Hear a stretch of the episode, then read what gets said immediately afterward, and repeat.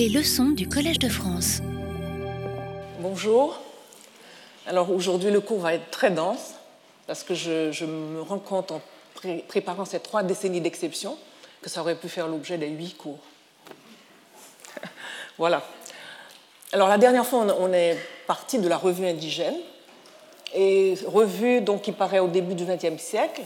Et rappelez-vous, c'est une revue animés par les jeunes de la bourgeoisie mulâtre de Port-au-Prince, qui sont revenus d'Europe, qui, se sont frottés à autre chose, et qui reviennent en Haïti et qui transforment leur inspiration littéraire. Mais attention à précisément euh, l'adjectif indigène, ce n'est majoritairement dans la revue, il n'y a pas une poésie ou une littérature qui glorifie le terroir comme on a voulu le faire croire. C'était beaucoup plus de jeunes intéressés à transformer l'expression littéraire haïtienne traditionnelle du XIXe siècle et surtout énormément inspirés par le modernisme latino-américain.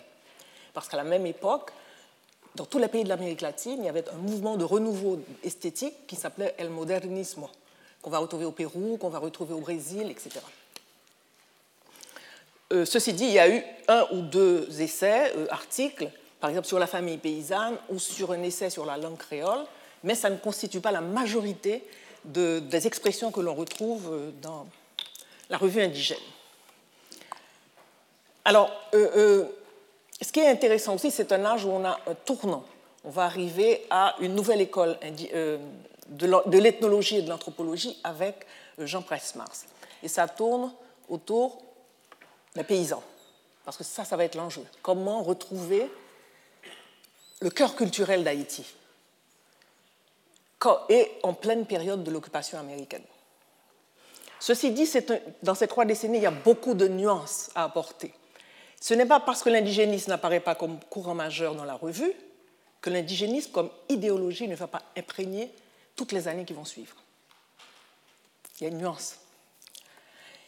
Par exemple, quelqu'un comme Georges Castra va minimiser la question de l'arrivée de couches sociales noires plus modestes dans l'espace du débat public, et c'est cette arrivée qui va imprégner toute l'idéologie indigéniste des années qui vont suivre. Price-Mars n'est pas de la même origine sociale que les écrivains de la revue indigène. Price-Mars est de milieux modestes, des couches populaires noires. Price-Mars ne redécouvre pas le peuple quand il revient en Haïti. Quand on voit ce qu'écrit Boire ou Roumain, c'est comme s'il découvrait de manière même exotique le peuple haïtien. Donc c'est intéressant. Michel Rolf-Trouillot distingue trois projets qui se superposent à ce, moment-là, s'emboîtent, se contredisent et même s'ignorent. Ce sont des mouvements portés par des regroupements différents au sein de couches sociales urbaines, des regroupements marqués par une classe d'âge différente, la géographie des regroupements, l'origine familiale, le capital culturel dont parle Bourdieu, y compris la couleur des individus qui les dominent vous voyez que la grande faille dont, j'ai parlé dans la leçon inaugurale, créole-bossal, est quelque chose qui va traverser toute l'histoire d'Haïti. La littérature haïtienne aussi.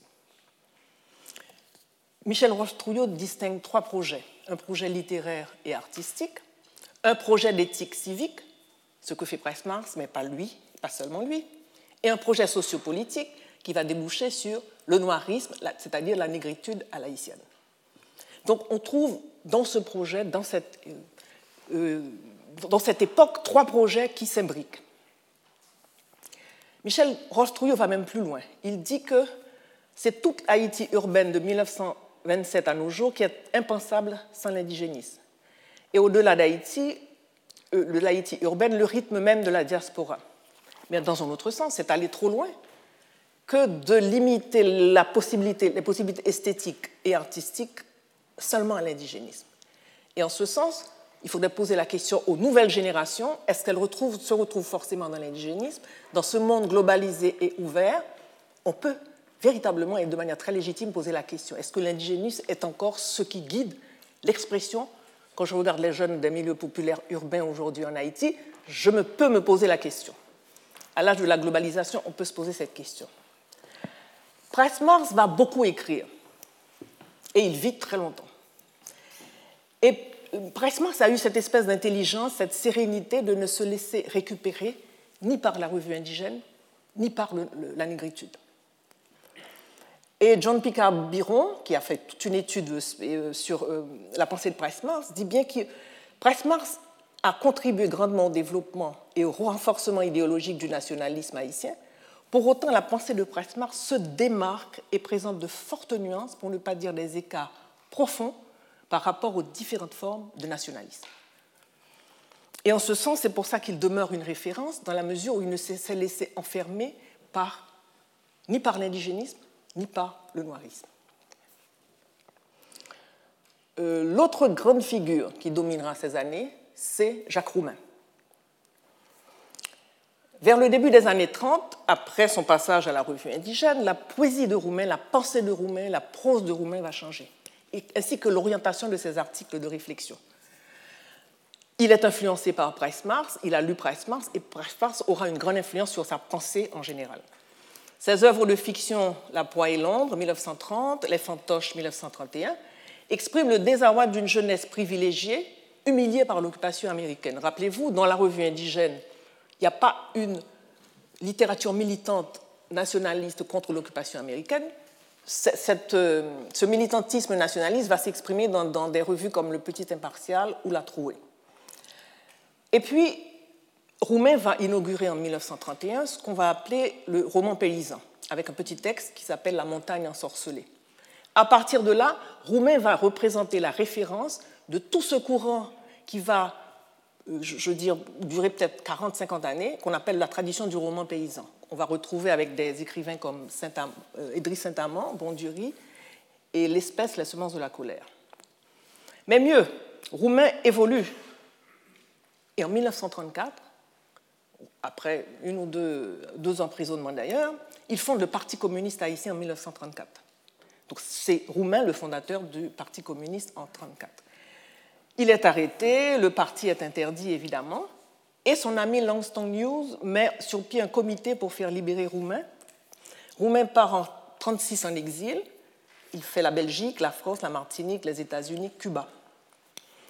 Et à Paris, euh, ça va représenter un moment extrêmement important dans l'évolution de Roumain, puisqu'il va suivre, sur les conseils de Damas d'ailleurs, qu'il rencontre, les cours de Paul Rivet et Marcel Mauss à l'Institut d'ethnologie et au Musée de l'Homme du Trocadéro. Ça, ça va être un moment extrêmement important dans la formation de Roumain, dans la pensée de Jacques Roumain.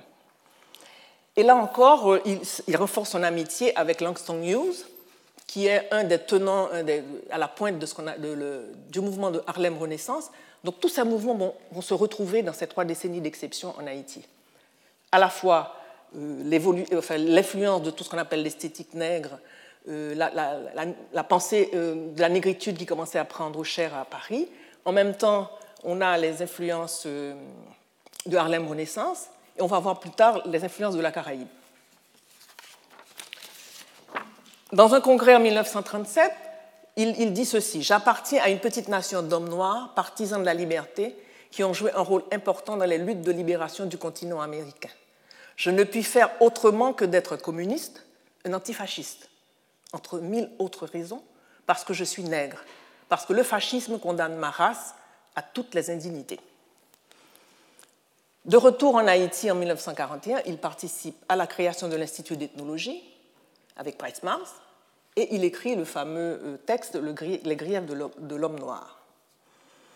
Autre rencontre qui va être importante pour euh, Roumain, c'est la rencontre avec Alfred Métro, au moment de la campagne anti-superstitieuse. Alors la campagne anti-superstitieuse, c'est une campagne montée par le pouvoir de l'époque et l'Église catholique pour détruire tous les temples vaudous, pour interdire le vaudou. On a même interdit le carnaval pendant 4 ou 5 ans, c'est vous dire. Et euh, qu'est-ce que fait euh, Roumain? Il décide de, de, créer le bureau d'ethnologie afin de préserver à la fois les objets du culte vaudou et à la fois de retrouver les survivances euh, amérindiennes. Donc le bureau d'ethnologie existe jusqu'à présent et c'est un, des rares lieux où on peut retrouver toutes ces survivances euh, amérindiennes et en même temps des, objets du culte vaudou qui avaient été menacés par cette campagne. Il part pour le Mexique et là, il rencontre Pablo Neruda, Nicolas Guillen. Donc là, la jonction avec Cuba, l'Amérique latine, se renforce. Et il participe avec d'autres à Mexico à la fondation du nouvel Institut international des études afro-américaines en octobre 1943. Donc cet institut qui existe au Mexique a été fondé en partie par ce dynamisme de euh, Jacques Roumain. Il revient en Haïti en 1944 et là il meurt parce qu'il était gravement malade et publie, et on publie à titre, enfin, de manière posthume, pardon, Gouverneur de la Rosée et Bois d'ébène. Alors, Gouverneur de la Rosée, c'est évidemment le grand texte de la, je pourrais dire, du cœur d'Haïti, de la campagne haïtienne. Et le texte commence ainsi Nous mourrons tous. Et elle plonge sa main dans la poussière. La vieille délira délivrance dit Nous mourrons tous, les bêtes, les plantes, les chrétiens vivants. Ô Jésus-Marie, la Sainte Vierge. Et la poussière coule entre ses doigts. La même poussière que le vent rabat d'une haleine sèche sur le champ dévasté de petits mille, sur la haute barrière de cactus rongés de vert de gris, sur les arbres, ces bayaons rouillés. La poussière monte de la grande route et la vieille Délira est accroupie devant sa case. Elle ne, elle ne lève pas les yeux, elle remue la tête doucement. Son mandra a glissé de côté et on voit une mèche grise saupoudrée, dirait-on, de cette même poussière qui coule entre ses doigts comme un chapelet de misère. Alors elle répète Nous mourrons tous. Et elle appelle le bon Dieu. Mais c'est inutile parce qu'il y a si tellement beaucoup de pauvres créatures qui aiment le bon Dieu, de tout leur courage que ça fait un grand bruit ennuyant, et le bon Dieu l'entend. Et il crie Qu'elle est foutre tout ce bruit Et il se bouche les oreilles. C'est la vérité, et l'homme est abandonné. Bien-aimé, son mari fume sa pipe la chaise calée contre le tronc d'un calebassier. La fumée ou sa barbe cotonneuse s'envole au vent. Alors, dans ce texte, qui est intéressant, Roumain, sur le plan formel, fait sa propre créolité.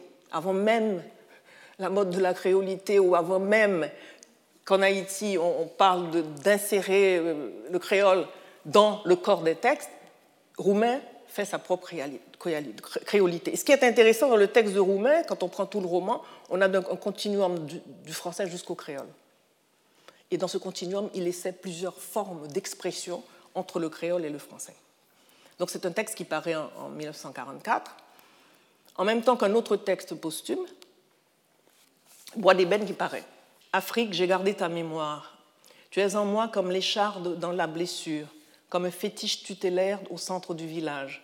Fais de moi la pierre de ta fronde, de ma bouche les lèvres de ta plaie, de mes genoux les colonnes brisées de ton abaissement. Pourtant, je ne veux être que de votre race, ouvriers, paysans de tous les pays.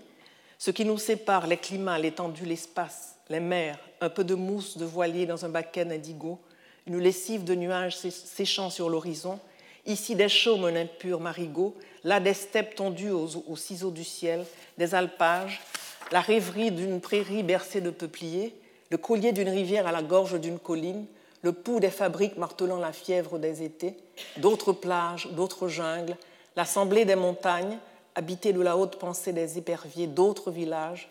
Est-ce tout cela, climat, étendue, espace, qui crée le clan, la tribu, la nation, la peau, la race et les dieux, notre dissemblance inexorable.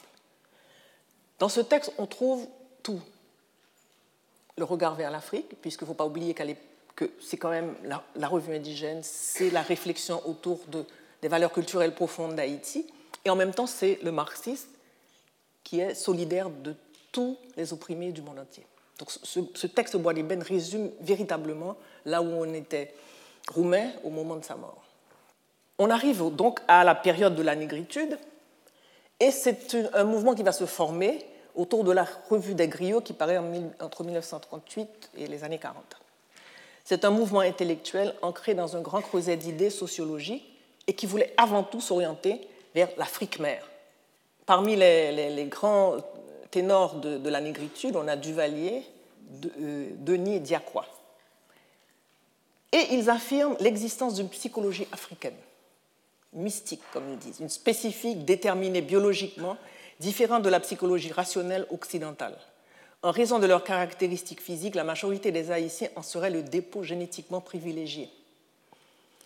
L'influence très grande des forces occultes, notamment celle du vaudou en Haïti, mettrait en évidence l'existence d'éléments autres que gallo-latins dans la mentalité ou la personnalité collective des Haïtiens, établissant la preuve de la prépondérance du facteur africain. Mais pour bien comprendre pourquoi arrive la, euh, la négritude autour des griots, il faut comprendre l'évolution sociale haïtienne. C'est l'arrivée de couches noires qui réclament leur part de présence dans le paysage politique, qui se réclament de Presse-Mars, parce que Presse-Mars est l'un des premiers qui fait cette percée et s'impose euh, sur le plan de la réflexion, mais eux veulent s'imposer sur le plan politique et sur le plan économique. Donc l'arrivée du mouvement de la négritude, c'est pour basculer ce qu'ils appellent la discrimination des affranchis mulâtres qui, d'après eux, détiennent à la fois le pouvoir politique, le pouvoir économique et le pouvoir intellectuel depuis l'indépendance. Alors, il s'appelle ça ce contre-racisme des griots va répondre aux discriminations des mulâtres et constitue l'essence même du noirisme haïtien. Ils entendaient réduire tout le débat politique de leur époque à une simple vision manichéenne, une opposition entre noirs et mulâtres, une confrontation entre les bons noirs et les méchants mulâtres. Soulever les passions des masses en cherchant à invalider tous les autres courants d'idées susceptibles d'exercer une certaine influence sur certains segments de la société. Donc, il s'appuie sur l'histoire et la culture en vue de renouveler l'orientation de la pensée et de la politique. Il s'inspire des aînés comme Presse-Mars et d'Orsainville, se réfère à des idéologues comme Louis Diacroix, des doctrinaires comme Lorimer Denis et François Duvalier. On ne peut pas comprendre le duvalierisme si on ne comprend pas que c'est né et c'est parti des griots. Des intellectuels qui s'intéressent à l'ethnologie comme Kléber Jacob, à la sociologie juridique comme Henri Talange, aux questions économiques comme Étienne Marcel, à la question de l'ethnopsychiatrie, qui est un concept qui va être pratiquement inventé par Louis Mars, qui est le fils de Price Mars. Et des écrivains qu'on a vus dans la revue indigène comme Karl Bois, comme euh, Magloire Saint-Aude, gravitent autour du groupe. Ils ont voulu tirer la revue indigène dans le sens de leur projet et ont contribué à faire naître en partie ce malentendu qui veut croire que la revue indigène déjà euh, exaltait le terroir, etc. Donc le malentendu est venu un peu euh, d'eux aussi. Donc l'Afrique va devenir une source d'inspiration extrêmement importante à ce moment-là. Beaucoup de ceux qui écrivent, à la suite de Bois d'ébène de, Roumain, vont être inspirés par l'Afrique. Alors il y a ce texte que tous les écoliers, tous les étudiants haïtiens connaissent, de Roussan Camille, qui s'appelle Nedji. Roussan Camille revient sur euh, Port-au-Prince et par, le bateau, il fait une escale au Maroc, Casablanca, et il écrit ce très beau texte.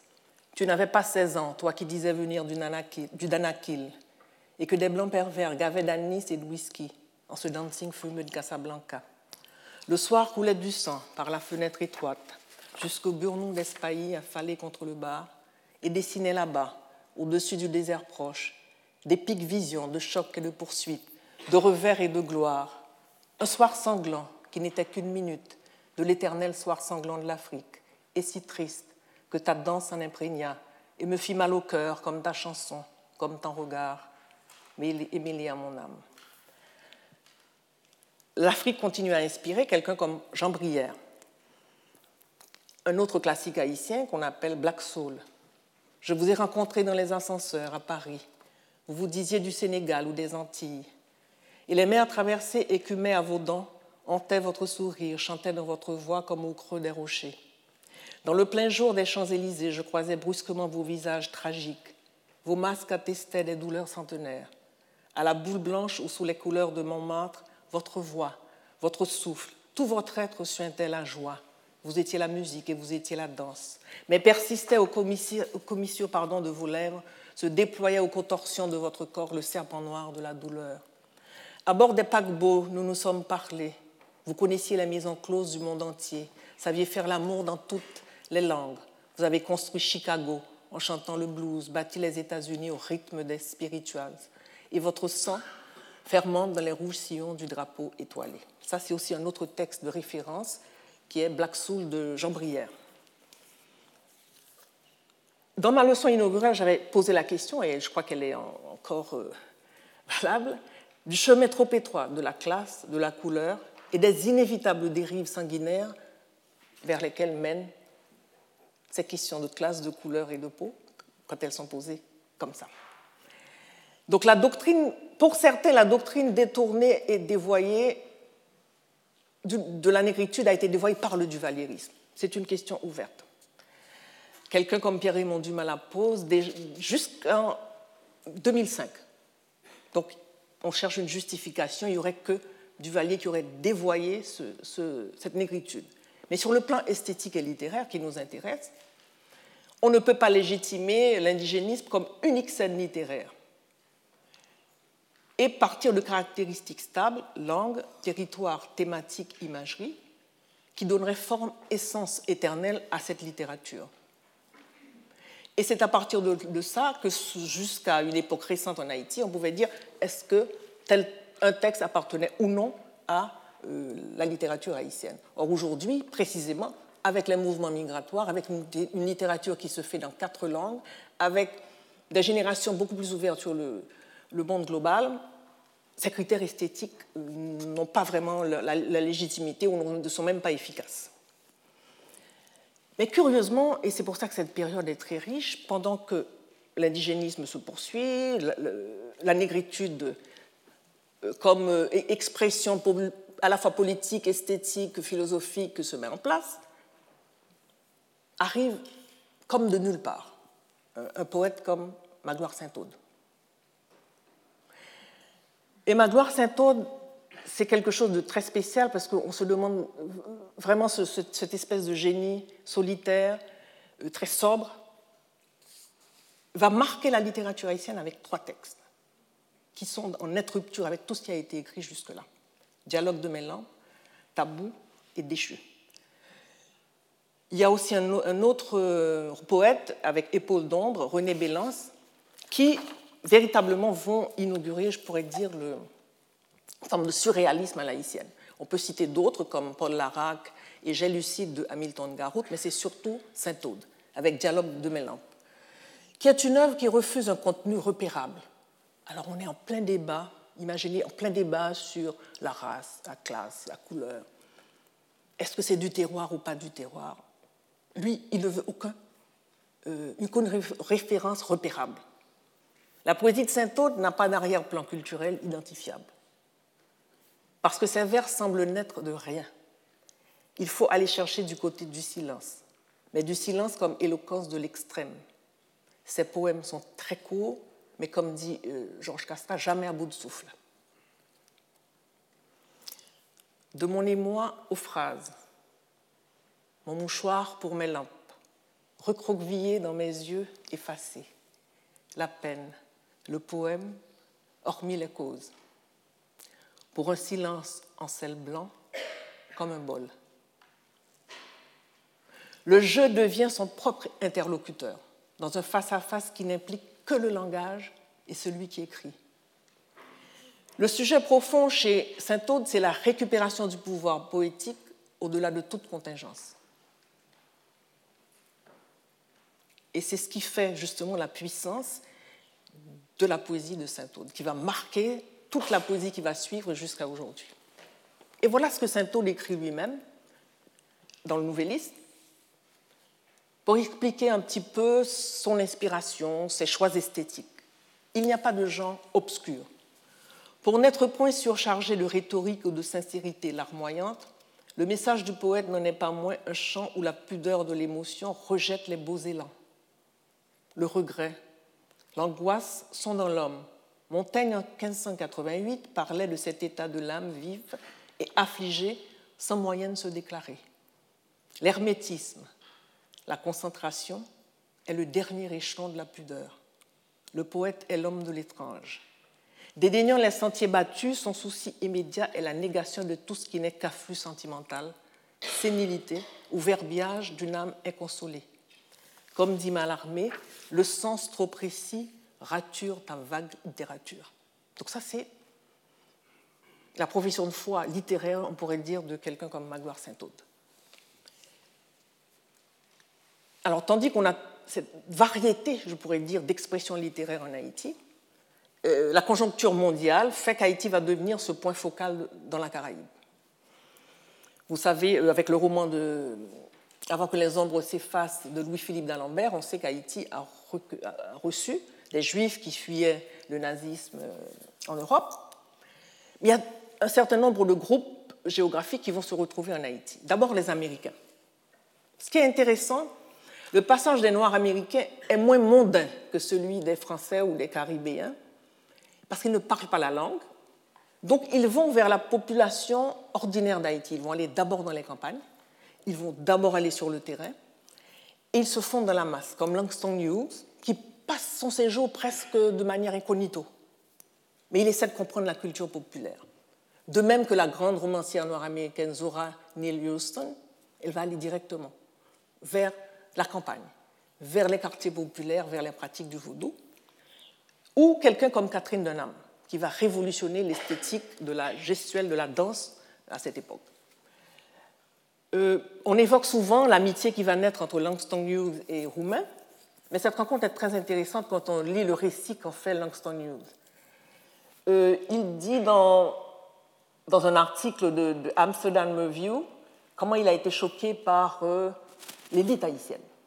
Il la trouve méprisante pour euh, l'ensemble de la population, il la trouve euh, tout à fait en dehors des réalités, mais en même temps, il, pour lui, Roumain fait l'exception, parce que Roumain est de cette bourgeoisie. Et il raconte une anecdote, il a envie, de, il devait rencontrer Roumain, il disait qu'il n'avait même pas les chaussures adéquates, ni la veste qu'il fallait pour rencontrer ce grand monsieur. Donc en même temps qu'il critique cette bourgeoisie haïtienne, en même temps il sait que Roumain fait partie de cette bourgeoisie haïtienne. Et une longue amitié va naître entre les deux hommes. Quand euh, euh, euh, Roumain sera arrêté, comme je vous ai dit tout à l'heure, c'est lui qui va... voilà Langston News en Haïti. Alors là, je soupçonne, puisque j'essaie de reconnaître le visage de Zora Neale Houston, parce que je, sens, je sais qu'ils avaient une liaison et que c'est peut-être elle sur cette photo en Haïti. Mais Langston News est dans les campagnes. Vous voyez la petite maison derrière. Ce n'est pas du tout dans la capitale et dans les grands salons de ces grands écrivains des années 40. Zora euh, Neale euh, Houston visite Haïti. Elle est une des premières noires américaines à avoir une bourse Guggenheim, donc elle vient en Haïti, à la fois comme écrivain, mais à la fois comme ethnologue. Et elle entame des recherches sur le vaudou elle va à la campagne. Et elle euh, sortira un très beau livre qui s'appelle Tell My Horse, Voodoo and Life in Haiti and Jamaica. Donc là, elle fait toute une enquête euh, pratiquement ethnologique sur le vaudou. Et c'est en Haïti qu'elle écrit son, roman qui est le plus connu, qui vient d'être publié d'ailleurs en français, mais Les yeux d'Ardais sur Dieu aux éditions Zulma. Et les critiques pensent que la construction du récit, le symbolisme, la mythologie qui travaille ce roman rappelle le syncrétisme même du vaudou. Alors c'est Zora Neale Houston en Haïti. Elle est dans la campagne, elle tient un haçon à la main et elle, tape sur un tambour. Donc ce n'est pas du tout euh, dans un salon avec un verre de vin à la main. L'autre euh, noire américaine qui va venir en Haïti, c'est Catherine Denham. Elle va s'installer d'ailleurs dans l'ancienne euh, habitation de Pauline Bonaparte. et elle aussi va du côté de l'anthropologie, elle fait des recherches sur la gestuelle et la musique, et surtout la gestuelle dans les danses. Et le travail de Catherine Dunham va influencer toute l'expression de la danse moderne après. Des gens comme Martha Graham, des gens comme d'autres danseurs vont s'inspirer des travaux et des recherches de Catherine Dunham. Donc Haïti continue à... Là, je parle des Noirs, américains. Les Cubains vont venir aussi en Haïti à cette époque. Léo Carpentier séjourne en Haïti à titre de conseiller à l'ambassade de Cuba. Et c'est là qu'il va trouver l'inspiration pour son roman que, vous connaissez certainement, Le royaume de ce monde, et aussi l'inspiration pour écrire ce qu'il appelle le réalisme merveilleux, c'est-à-dire la forme d'expression qui serait propre au peuple latino-américain ou caribéen. Et dans le prologue à la première publication du Royaume de ce monde, d'ailleurs, Carpentier fait la distinction entre le réalisme magique et le merveilleux surréaliste de l'Europe. Pour lui, le réalisme magique, c'est une vision du monde qui crée le miracle, et pour les surréalistes, c'est le miracle créé pour changer la vision du monde. Et Despestre, dans un texte, rappelle la conférence qu'avait prononcée en 1942 à Léo Carpentier, et il dit ceci, le futur auteur de Un royaume de ce monde avait des exemples pris dans l'histoire d'Haïti qu'il découvrait, nous a appris à réévaluer la part considérable que le merveilleux occupe dans la structure psychologique et morale de la Caraïbe et de l'Amérique latine. Et on sait, à la suite de cela, comment le, réalisme merveilleux va se retrouver précisément dans toute l'œuvre de, surtout l'œuvre romanesque et les nouvelles de René Despestes. Après Carpentier, Nicolas Guillen passe aussi en Haïti en 1942, se lie d'amitié avec Roumain et va faire un certain nombre de présentations dans les lycées. Et c'est là que Despestes, élève de la classe de troisième ou de seconde, voit pour la première fois Nicolas Guillen et l'entend réciter des poèmes. Voilà, Nicolas Guillen et euh, Jacques Roumain. Donc vous voyez la différence entre comment, je pourrais dire, les espaces d'insertion des Américains et des Caribéens ou des Français, ce n'est pas tout à fait le même. Avec Nicolas Guillen et Carpentier, c'est un véritable axe Harlem, Havane et Port-au-Prince qui va se, se, nouer à ce moment-là. Parce qu'après va arriver Wilfredo Lam. Wilfredo Lam arrive et justement va, être influencé pour toute sa peinture par son séjour en Haïti. On le verra tout à l'heure. L'autre écrivain qui arrive en Haïti à ce moment-là, c'est Césaire, Aimé Césaire. Mais c'est intéressant parce que sur Césaire, on a très peu de photographies. Césaire n'est pas un mondain. Donc, il donne des cours dans les lycées, il prépare un certain nombre de conférences, mais il y a très peu d'images de Suzanne Césaire et de lui.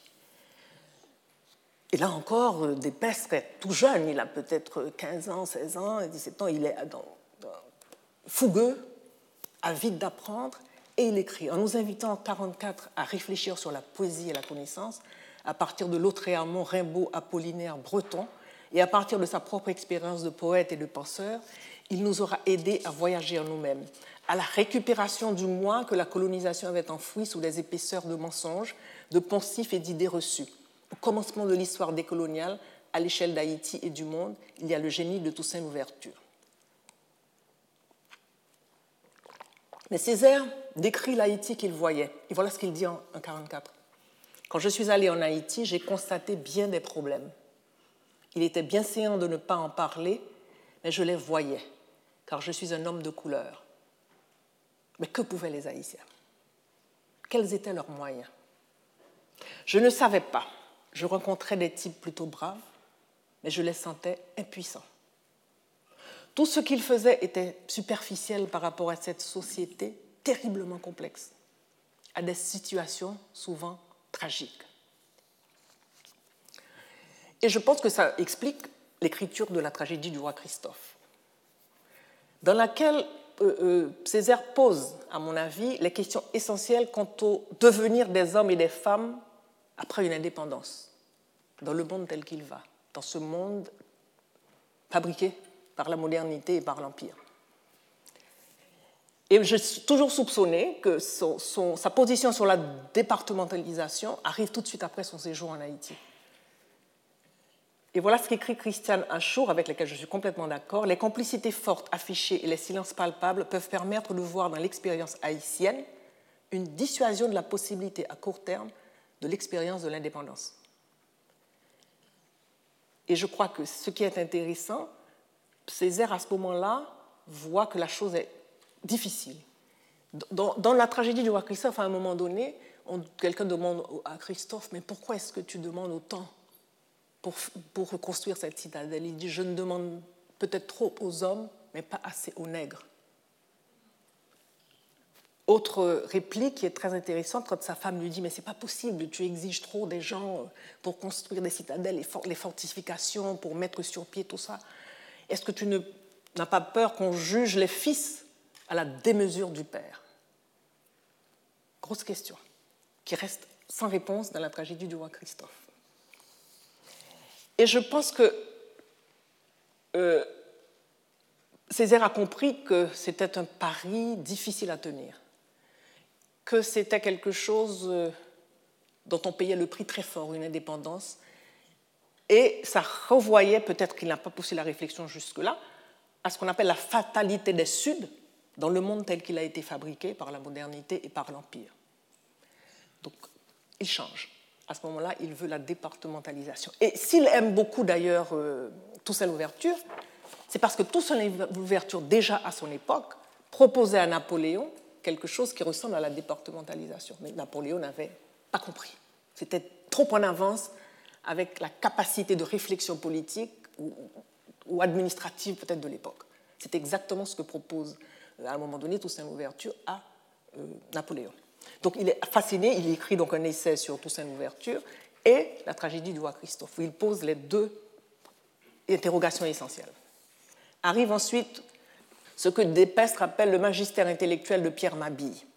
Pierre Mabille arrive en Haïti, c'est un homme extrêmement cultivé, très influencé par les surréalistes, et c'est lui qui va être le premier directeur de l'Institut français en Haïti. C'est lui qui invite euh, Breton, il invite Wilfredo Lam. Il lance la revue Conjonction, une revue franco-haïtienne qui existe encore, et il organise le premier congrès de philosophie avec Pierre Maritain en 1944. Et c'est lors de euh, ce congrès de philosophie que Césaire euh, va prononcer cette conférence sur poésie et connaissance. L'ouverture du centre d'art aussi, parallèlement. Imaginez le foisonnement en cinq ans, tout ce qui se passe dans cette île. Le centre d'art, on va l'ouvrir. Et marque un moment important dans l'histoire de la peinture haïtienne. Au moment où le centre d'art met en valeur ce qu'on appelle les peintres naïfs, c'est DeWitt Peters qui ouvre ce centre d'art, Wilfred Olam arrive en Haïti, va voir les peintres naïfs, va voir d'autres, parce qu'il n'y a pas que les peintres naïfs, parce qu'on a voulu réduire l'esthétique haïtienne aux peintres naïfs. Il y a la galerie Brochette, où il réfléchit sur une esthétique académique tout à fait. Euh, euh, qui n'a rien à voir, parce qu'ils ne veulent pas être enfermés non plus dans un certain exotisme ou une peinture ethnologisante.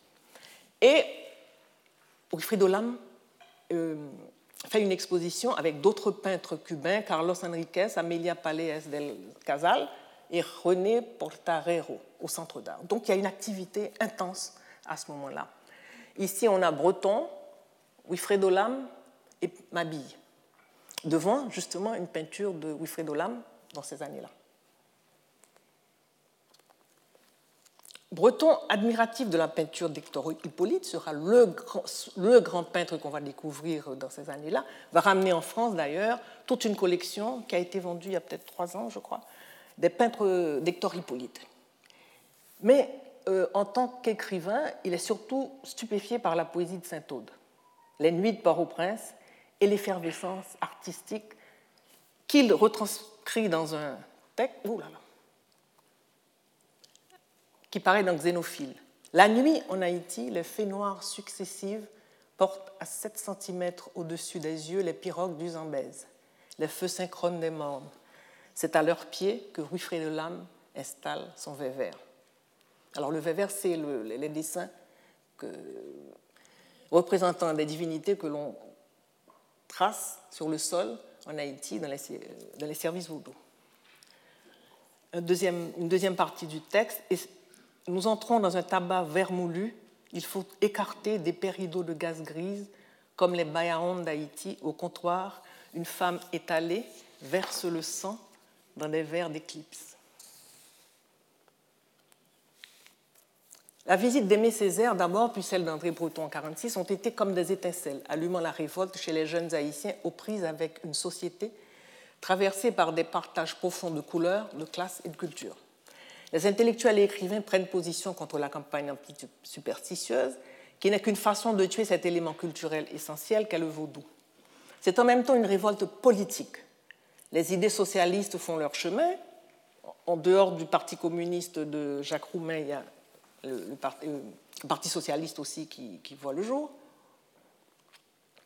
Et il y a le fameux journal La Ruche, qui est créé par René Despès, qui a à peine 18 ans, Jacques Stéphane Alexis, Gérald Blancourt, Théo Becker. Et Despès publie son premier recueil, Étincelle, qui suivi de Gerbe de sang. Il avait à peine 18 ans et évidemment il a été arrêté après la publication d'un des numéros de La Ruche. Alors, le premier texte, un des premiers textes dans Étincelle c'est ça. La morale connaît pas. La justice connaît pas. Les nuages connaît pas. La Bible connaît pas. Napoléon connaît pas. Les fous ne connaissent pas. Le verbe être ne connaît pas. Le sang a trahi chaque battement de mon cœur. Le soleil s'est rendu sans tirer un coup de fusil. La lune est une ivrogne, la pureté une légende. L'amour a passé dans le camp ennemi. N'en parlons plus, je recommence la vie avec mes seules ressources.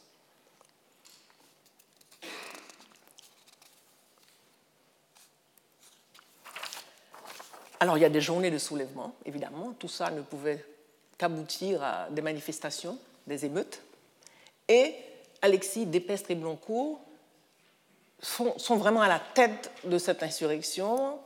Et ce sont les journées qu'on appelle les cinq glorieuses et qui aboutiront à la chute du gouvernement de l'ESCO. Et voilà, donc là, on a, donc, la première image, c'est Gérald Blancourt qui harangue la foule. Alors, je vous rappelle aussi que le, le frère de Gérald Blancourt, Tony Blancourt, laisse Haïti, vient participer à la résistance quelques années avant et est tué avec les, les jeunes fusillés du Mont Valérien. Donc, il fait partie des, premiers qui ont été. Donc, c'est toute une ambiance, je crois, de l'époque. Et en même temps, cette espèce de, de enfin de, côté presque chevaleresque de ces jeunes à l'époque. La deuxième, dans la deuxième photographie, vous avez Jacques-Stéphane Alexis. Euh, il y a Despes, il y a, Théo, il y a Alexis, euh, pardon, Gérald Blancourt, Théo Becker et euh, Beaufils aussi.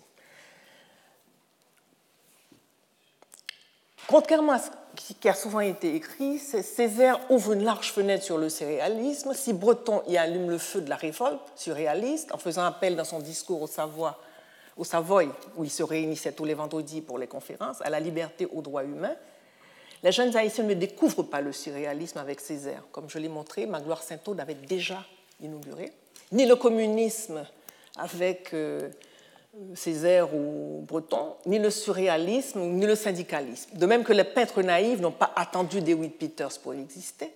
Magloire Saint-Aude a déjà ouvert la voie au surréalisme.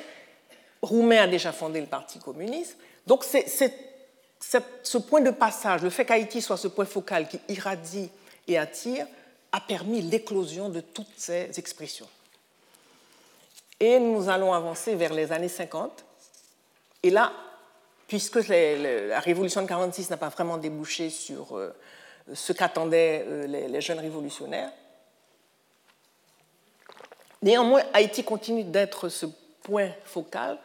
Il y a quand même la première exposition universelle de la Caraïbe qui se fait à ce moment-là. Et pour la première fois, les formes d'expression populaire, danse et musique, ont droit de citer, ont une certaine légitimité. C'est-à-dire que sur euh, dans les, dans, les salles de, spectacle, dans, les, dans, le théâtre en plein air, les chants vaudous sont chantés, les danses haïtiennes pour la première fois sont dansées en public. Donc il y a une évolution quand même extraordinaire entre l'Haïti du, du début du XXe siècle et ce qui se passe durant ces cinq années pour que la culture populaire puisse avoir cette légitimité et surtout cette visibilité. Mais Césaire a raison. La coupure est extrême. Et ce n'est pas les cinq glorieuses, les cinq jours qui ont changé de manière structurelle les conditions économiques et politiques. Il y a cette incapacité de maintenir une solide alliance entre les intérêts de la mobilisation populaire issus des élites politiques issues des couches moyennes. Donc on aura toute une série d'instabilités du gouvernement provisoire et le gouvernement de Duvalier si vous vous rappelez bien, c'est la continuité de, des griots du mouvement de la négritude. Duvalier arrive au pouvoir en, irrigué par ce courant nationaliste noir. Rappelez-vous qu'à la même époque, euh, il arrive en 57, en 60, vous avez les indépendances africaines. Et très souvent, dans ses discours, il va faire référence à ses Touré. Donc, c'est un moment historique, pas seulement haïtien, c'est un moment historique mondial. Et évidemment, va commencer la série des exils, puisque beaucoup d'écrivains vont devoir partir, beaucoup de militants politiques vont être euh, poursuivis. Despès et Alexis sont les premiers qui quittent l'île pour des études en France. Tous deux fréquentent les membres de l'intelligentsia française à cette époque, de l'après-guerre. Segers, Éluard, Aragon, Léris, Zara, Claude Roy, Guyevic, les latino-américains qui se retrouvent aussi en France, Guillen, Amado, Neruda autour de la revue Présence africaine, euh, d'épaisse solide amitié avec Diop, Césaire, Senghor, et fera apparaître son recueil Minerai noir. Plus tard, euh, quelqu'un comme Despestre va collaborer à Esprit, les lettres françaises, et rencontre Édouard Glissant. Le plus intéressant, Jacques-Stéphane Alexis, qui est une grande figure qui va dominer l'époque aussi. Il participe très tôt aux activités des jeunesses communistes et s'inscrit au PC français en 1949. Il est très actif, il part en à Moscou, il part en Chine, il a une longue rencontre avec Mao Tse-tung parce qu'il a peur de rien. Et, euh, je crois, euh, conseille même Mao Tse-tung parce qu'il y avait un conflit à l'époque entre deux courants du communisme. Il écrit un texte en nuit qu'il donne à Mao le lendemain. Et il publie Compère Général Soleil en 1955. C'est le premier texte qu'il va d'une série de 4-5 beaux textes. Alors en Haïti, tous les tambours parlent la nuit. On voudrait tant qu'il s'en aille à jamais, qu'il crève, le tambour triste, les tambours maladifs, les tambours lancinants et plaintifs. Les tambours qui mettent en transe et en crise, les tambours qui demandent pardon à la vie. Le tambour chauve et déchirant du vaudou et de ses mystères. Mais chaque jour, triomphant, le tambour de vie s'arrache une place. Le tambour gai, le joyeux tambour Yanvalou, le tambour riant du Congo, les hauts et clairs tambours coniques qui chantent la vie.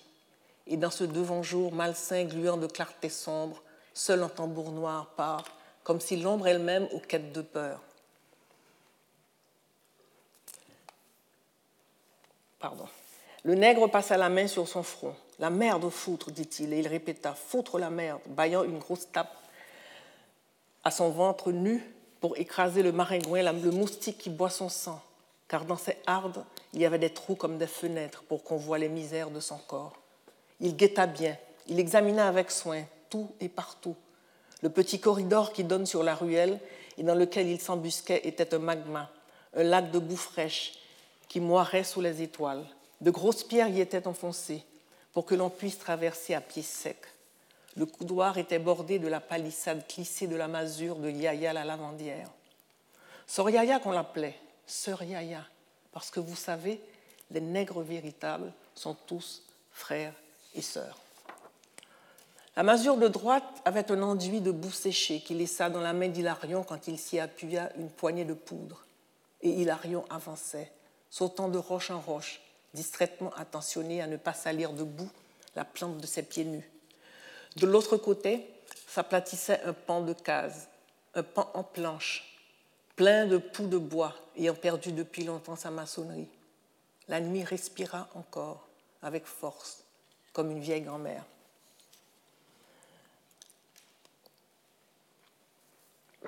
Alexis participe à une grande polémique qu'il y avait entre Césaire d'Épestre et Aragon sur la question de l'inspiration individuelle. Est-ce qu'on doit donner la primauté à la question politique et idéologique, au réalisme socialiste ou à la question individuelle?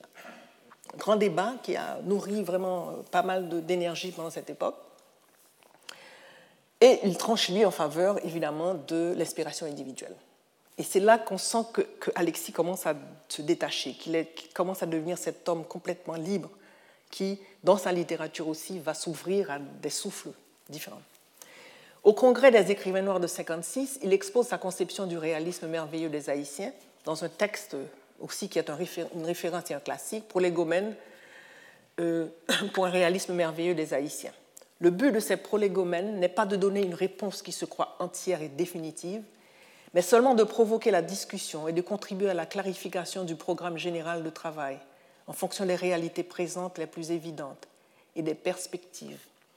Ce travail est donc une ébauche, un défrichage préliminaire et non un manifeste véritable qui ne peut sortir que d'une discussion approfondie puisque tout démontre qu'il y a une manière propre aux Haïtiens en art, qu'il y a actuellement une école de réalisme nouveau particulier aux Haïtiens, une école qui se cherche et qui se dessine peu à peu, une école qu'on commence à appeler école du réalisme merveilleux. Cette contribution présentée devant les intellectuels des peuples frères nègres pourrait, grâce à l'apport de tous, hâter la constitution de cette école haïtienne sur des bases fondamentales claires. Il est évident que cette proposition, ce manifeste d'Alexis s'inscrit dans les couronnes pensées de l'époque. C'est le moment où euh, les, écrivains de la négritude se rencontrent dans ce congrès des écrivains à Paris en 1956. Donc ça s'inscrit dans l'époque. Mais Alexis, c'est peut-être l'un des écrivains qui me fait le plus penser à un chevalier des temps modernes, parce qu'il fait tout avec panache. Rien. Quand il va à Moscou, je vous ai dit tout à l'heure, en, Chine, et euh, il a un bref séjour en Haïti en 1960, il continue à écrire, il est inquiété, et en 61, 1961. Contre toute attente, il rentre dans la clandestinité en Haïti et évidemment est tué. Après avoir écrit quatre romans majeurs, il n'avait pas 35 ans, dont le dernier, L'espace d'un ciment, où il inscrit toute son inspiration dans la Caraïbe. Mais le plus extraordinaire, c'est le jour où je suis tombée sur un poème qu'il écrit 25 ans avant. Dans ce poème, qu'il écrit à une femme aimée, c'est un grand dandy aussi, il décrit sa mort.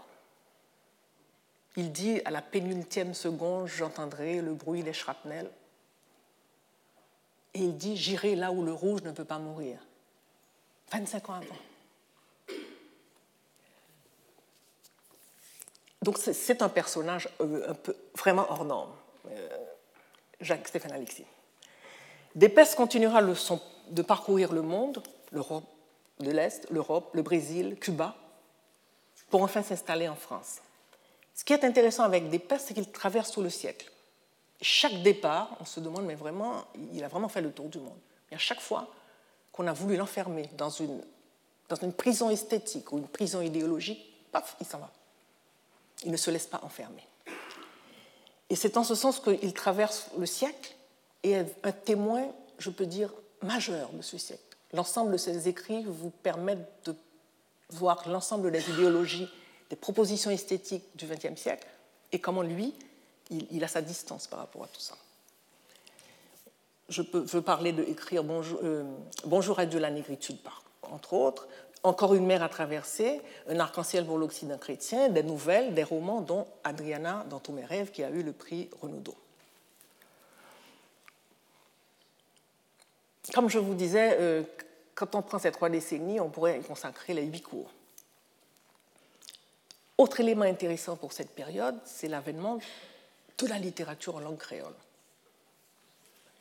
Et là, c'est vraiment le moment où un courant que l'on voit poindre, qui existe depuis l'époque coloniale, mais qui fait partie des savoirs qu'on va occulter à partir de l'indépendance et qui va continuer à exister, puisque Jeanne Commerce-Sylvain euh, fait le, recensement de toute la littérature, de l'ensemble des, textes de littérature créole, avec, euh, en même temps que Price Mars. Il y a une tentative de faire entrer la langue créole avec Justin Lérisson, qui est un des, romanciers de la génération de la Ronde. Roumain fait une tentative personnelle, mais reste quand même dans, je pourrais dire, la structure euh, de la langue française. Ici, le saut, on le fait ouvertement. La littérature créole commence à vraiment prendre euh, euh, disons, sa place, son inscription dans la tradition littéraire haïtienne. Et on a un certain nombre de textes. Alors, je ne vais pas trop m'attarder, puisqu'il y aura un cours euh, dédié exclusivement à la littérature en langue créole, mais je dis quand même, puisque ça fait partie de l'époque, la publication de textes en langue créole qui s'inscrit directement dans les années 40, parce que ça fait partie justement de ce potentiel de libération on retrouve le, vaudou comme cœur culturel haïtien. Le créole aussi fait partie de ce cœur culturel qu'il faut mettre en avant. On peut citer Félix Maurice Leroy, euh, Fernand Pressoir, Émile Semel-Staméji, Franck Fouché et Paul Lara, qu'on appelle Jacques Lenoir.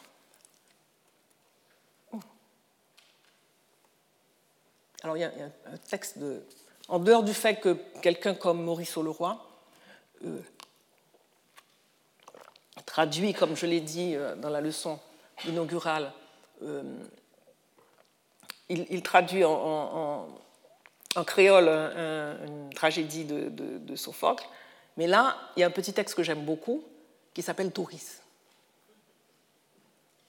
En créole, je vous le traduirai tout à l'heure, Touris, pape remporté.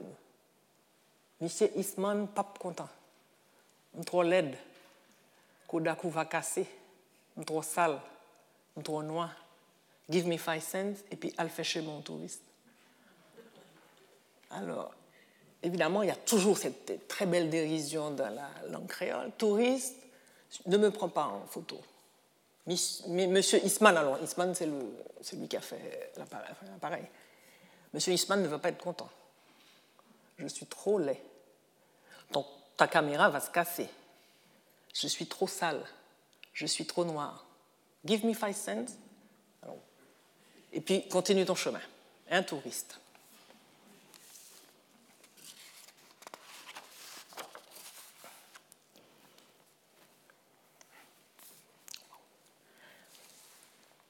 Haïti littéraire, c'est aussi un autre mouvement qui apparaît à la fin des années 50, début des années 60.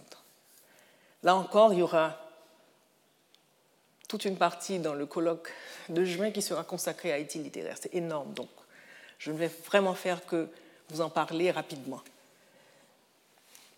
Haïti littéraire se situe dans le prolongement de la veine de ceux qui sont dans la recherche du silence et de l'inconnu, Magloire Saint-Aude. Le mouvement ne sera pas marqué par des polémiques spectaculaires comme ailleurs, mais on peut signaler des pratiques que l'on retrouve dans toute recherche surréaliste euh, des écrivains. Détournement de proverbes et de slogans publicitaires, transcription des activités du rêve, des récits, de faits divers étranges, les collages, les déplacements de titres et de signatures, le jeu des cadavres exquis.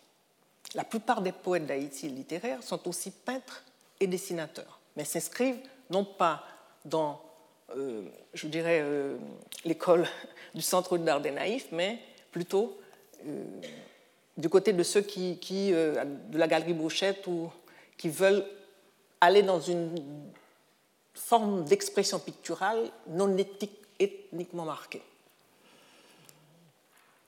Alors, les principaux sont Anthony Phelps, Villard-Denis Dida Vertige, Roland Morisseau, Jean-Richard Laforêt, Serge Le Gagneur et René Philoctet. Davertige est celui qui va certainement le plus loin dans son refus de l'ethnie, de la classe, et exprime fortement le désir d'aller ailleurs. Et comment ne pas illustrer Haïti littéraire par un extrait du poème de Davertige, Pétionville en blanc et noir, où il revoit sa mère dans sa très modeste demeure, lavant et repassant le linge des bourgeois de Pétionville. La maison, cette remise où le jour nous logions, le charbon dans les fers brûlait et l'enfance et l'histoire. La maison emplissait de fumée toutes les têtes. L'odeur de la lessive, d'amidon et de cendre gonflait par nos cheveux leurs bulles folles. Au champ des orages s'élevait l'herbe de la pluie. Je me souviens et me souviendrai. Pour le bateau noir de son cœur, l'indigo délayé tournait ses lacs. Et les ciels aux yeux d'ange pour ses pensées qui s'envolaient, comme des oiseaux saouls du jour.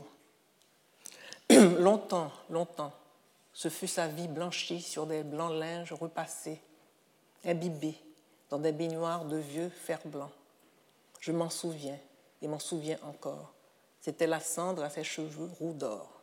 Alors je dois vous dire que pour Daverti, c'est déjà trop lisible. Il trouve que c'est déjà une poésie un peu facile qu'il fait là, puisqu'on arrive à comprendre tout de suite. Lui, il va vraiment vers euh, un hermétisme pur.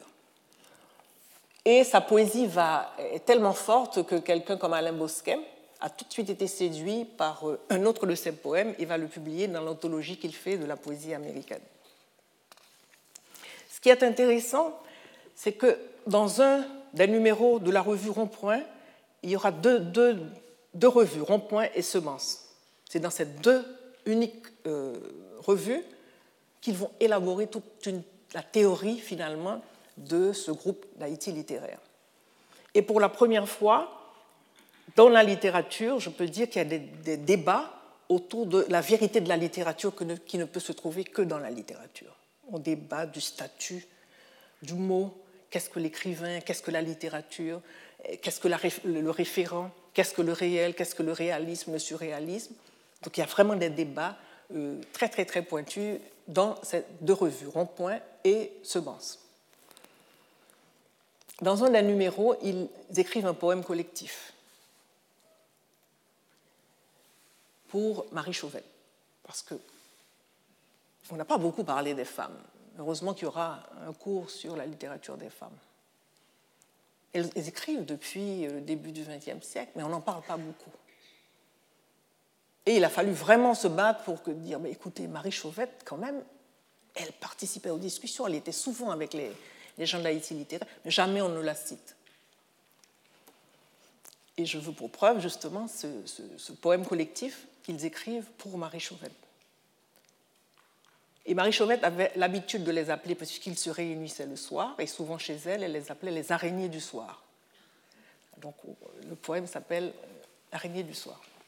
Et ces trois maris nous feront le cadavre exquis. Tant pis pour l'heure, la poésie dans nos yeux. Ce sont Serge, Roland, Villard, René et Tony, et toute la semaine des étoiles. Nous avons conquis l'arc-en-ciel dans tes cheveux de nuit. Ce qui est intéressant à cette période précise, les écrivains savent désormais à quelle impasse peuvent conduire l'enfermement identitaire, dans sa forme suprême, qu'est le marxisme, pardon, le noirisme.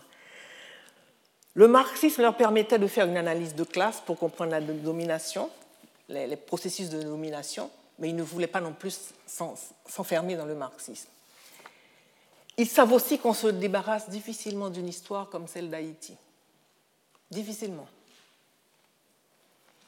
Et sont déjà prémunis, bien qu'ils vont tous partir, de toute uniformisation globalisante.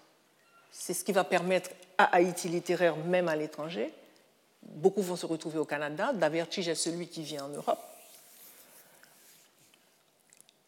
Et d'ailleurs, dans un des poèmes, René Philoctète dit Écoutez, j'espère que Davertige aura trouvé, euh, à la recherche de Van Gogh, aura trouvé les fleurs qui lui feront une couronne parce que c'est un personnage hors norme aussi d'un vertige. Mais en même temps, à côté de ceux qui s'en vont, on ne parle pas beaucoup de ceux qui restent, parce qu'il y en a qui restent en Haïti. Et ceux qui restent sont justement ceux qui vont se confronter à ce que j'appelle la spirale du silence. Ils forment un groupe autour du spiralisme qui n'est pas très clair, mais en fait, qui n'est pas très clair. Mais en même temps, on sent ce besoin d'être face au danger et d'échapper à la spirale du silence. comment va-t-on parler? Euh, Déjà, Phelps se disait dans, Le pays que voici, il est venu le temps de se parler par signe. Quelqu'un comme René Philoctète fait le voyage, mais il est fatigué des giboulées du Nord. Alors il préfère revenir. Il préfère encore les dangers politiques. Comme il dit lui-même, je reviens vers ces îles qui broutent l'azur jusqu'au vertige. Et ils savent tous désormais que l'espace de la littérature était trouvé dans ce dialogue avec soi instauré par Saint-Aude. Merci. Retrouvez tous les contenus du Collège de France sur www.colège-2-france.fr.